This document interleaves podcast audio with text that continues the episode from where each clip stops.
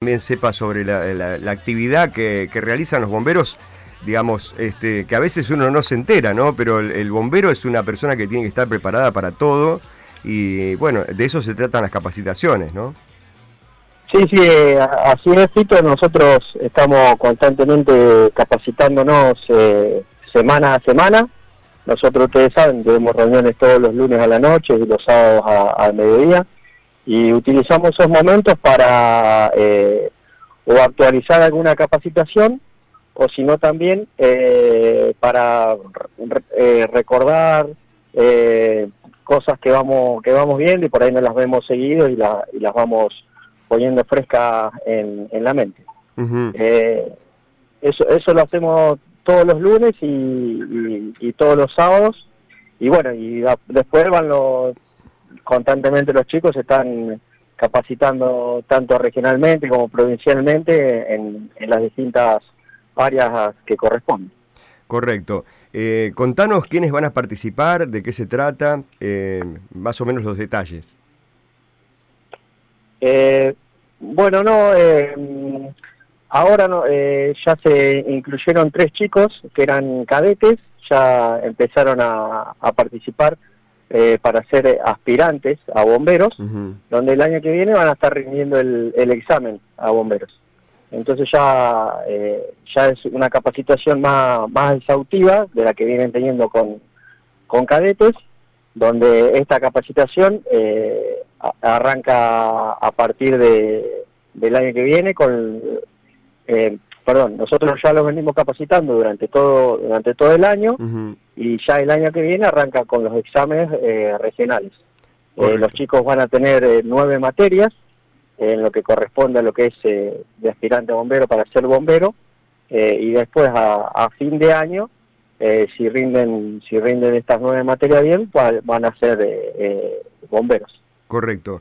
Eh, es decir, un, cadete, un aspirante en realidad, ¿no? Un aspirante eh, entra, hace, digamos, un, proceso de aprendizaje que tiene que ver, bueno, seguramente con cuestiones que, bueno, que tengan que ver justamente con, con lo que debe saber un bombero a la hora de hacerle frente a un siniestro.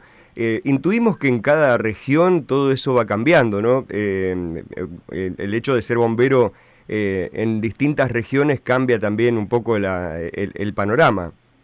Sí, ahora a partir del año pasado eh, salió lo que es la tecnicatura de bomberos a nivel del INET, o sea, a nivel nacional, donde se va a homologar todo lo que es la capacitación de, bomberos en los distintos niveles a nivel país. Y siempre, según la, geografía donde, está, donde están ubicados los, eh, los bomberos, eh, se ahonda más en algún tema o, en otro. Por ejemplo, en Córdoba se ahonda más lo que son incendios forestales, incendios de montaña, eh, y bueno, nosotros acá en la topografía que tenemos, eh, tanto local como, como regional o, provincial, eh, el, no, nos ahondamos más todo lo que es rescate vehicular, fuego de vivienda, también el incendio forestal es distinto acá, el incendio de campo que le llamamos nosotros, porque realmente son rastrojos o pajonales de laguna, que es diferente a lo que es el eh, en, otros lugares. Pero en realidad la capacitación, la base es la misma, sino que se ahonda en algunos temas, eh, por ejemplo, todo lo que está en el, en el conurbano de Rosario, yendo un poquito para San Lorenzo, donde hay muchas refinerías, eh, se hace mucho hincapié en lo que son, eh, en lo que es eh, fuegos industriales, por ejemplo. Claro, también hay mucha interacción entre las distintas dotaciones del país, ¿no? Vemos que a veces vienen, por ejemplo, contingentes de visita y, hacen jornadas conjuntas, eso, eso también nutre mucho, bueno, porque hay una interacción entre, entre distintos grupos. Sí, sí, uno cuando cuando sale cuando sale de su, de su ámbito, de, su lugar y conoce otra realidad, conoce eh, otra idiosincrasia también de, la gente, porque los bomberos eh, vamos a un mismo fin, pero no eh, no tenemos la, la, misma cultura en todos los lugares. Uno se va nutriendo con todo eso y también va, va aprendiendo eso. en total, entonces, son tres ah, aspirantes, me decías. Sí, sí, sí. Son tres chicos de la, de la escuela de cadete que hace varios años que ya están en el, en el cuartel.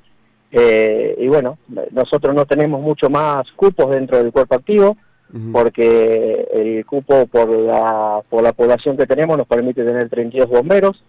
En este caso somos 29, así que justo no, si los chicos rinden bien, eh, completaríamos el cupo. Claro. Eh, estamos esperando el censo, a ver si, si nos aumenta eh, según, según la cantidad de habitantes, claro. sí, sí.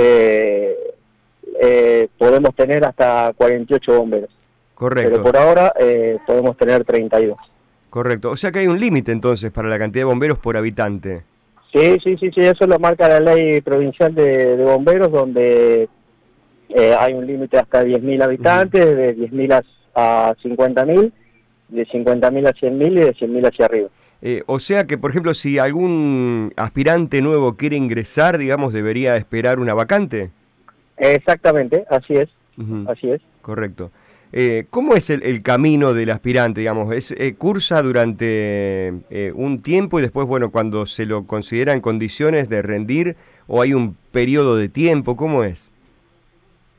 a ver, lo que nos marca la, reglamentación provincial, el, aspirante tiene que estar seis meses antes de, empezar a rendir, o sea que en septiembre, octubre tiene que ingresar al cuartel. En este caso no, no sería así porque eh, los chicos ya vienen de la escuela cadete, así que no, no necesitan esa, esa adaptación. Claro. Eh, y después tienen un, año completo, o sea, el año 2023 eh, van a estar rindiendo todas las materias todas las materias para, para llegar a ser bomberos. Bien, ¿me puedes detallar brevemente cómo, cuáles son esas materias? Eh, sí, empieza con la organización bomberil, que es toda la parte legal. Nosotros consideramos muy importante que, conozcan todo lo que es la estructura de bomberos y todo lo que son las leyes y reglamentos, y sobre todo qué no hacer, claro. que, uno, que uno por hacer se eh, mete la pata. Eh, después está la parte de seguridad del bombero, que ahí donde se, se explica todo lo que es el uniforme de los bomberos, eh, qué uniforme utilizar para, para cada ocasión, todo lo que son eh, los elementos de protección personal de, eh, del bombero.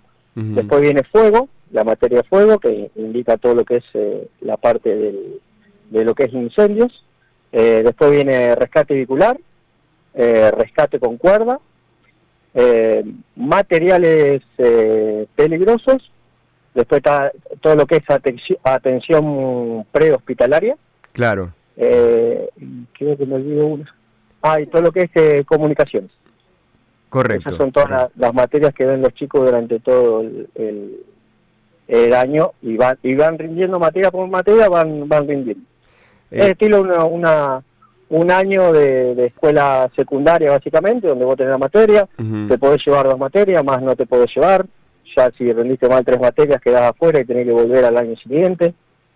Claro, claro. Y también, bueno, eh, digamos, es una, eh, una, una, entidad, una organización que prioriza mucho lo que es la disciplina, ¿no?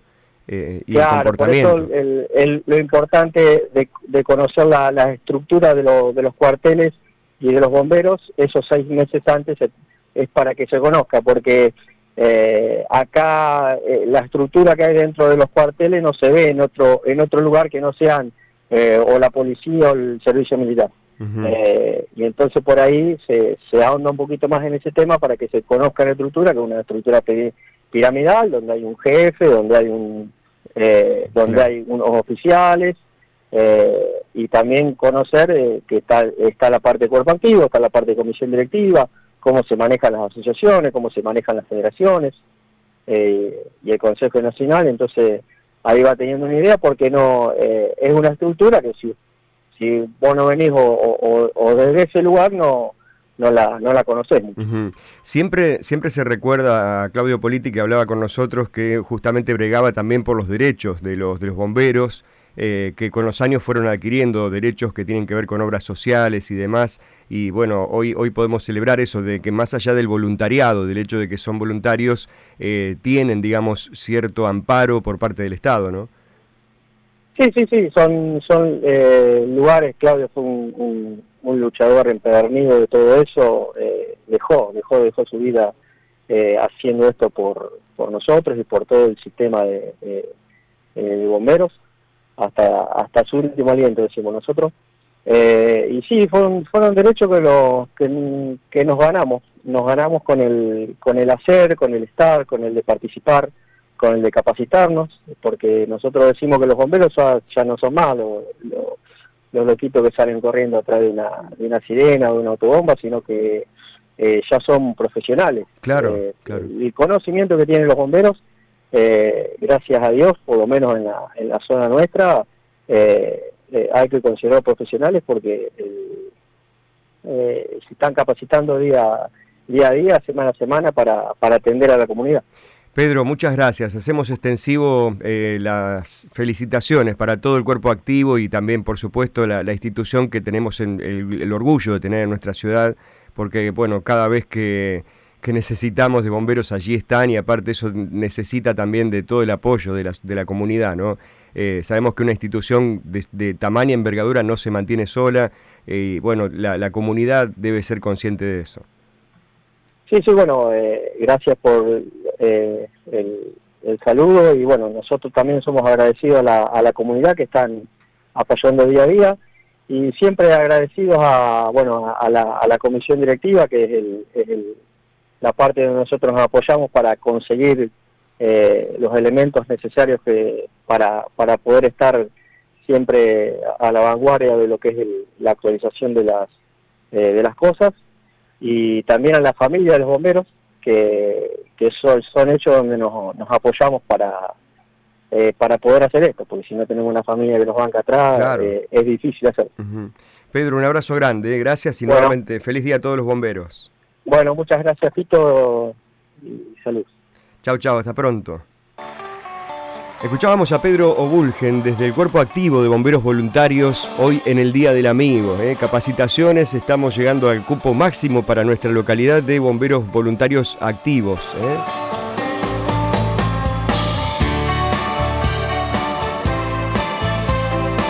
Gracias Pablo, querido, está escuchando ahí. Un amigo conoce tus debilidades, pero te hace notar tus fortalezas. Siente tus miedos, pero está ahí para superarlos contigo. Feliz Día del Amigo, Bomberos Voluntarios.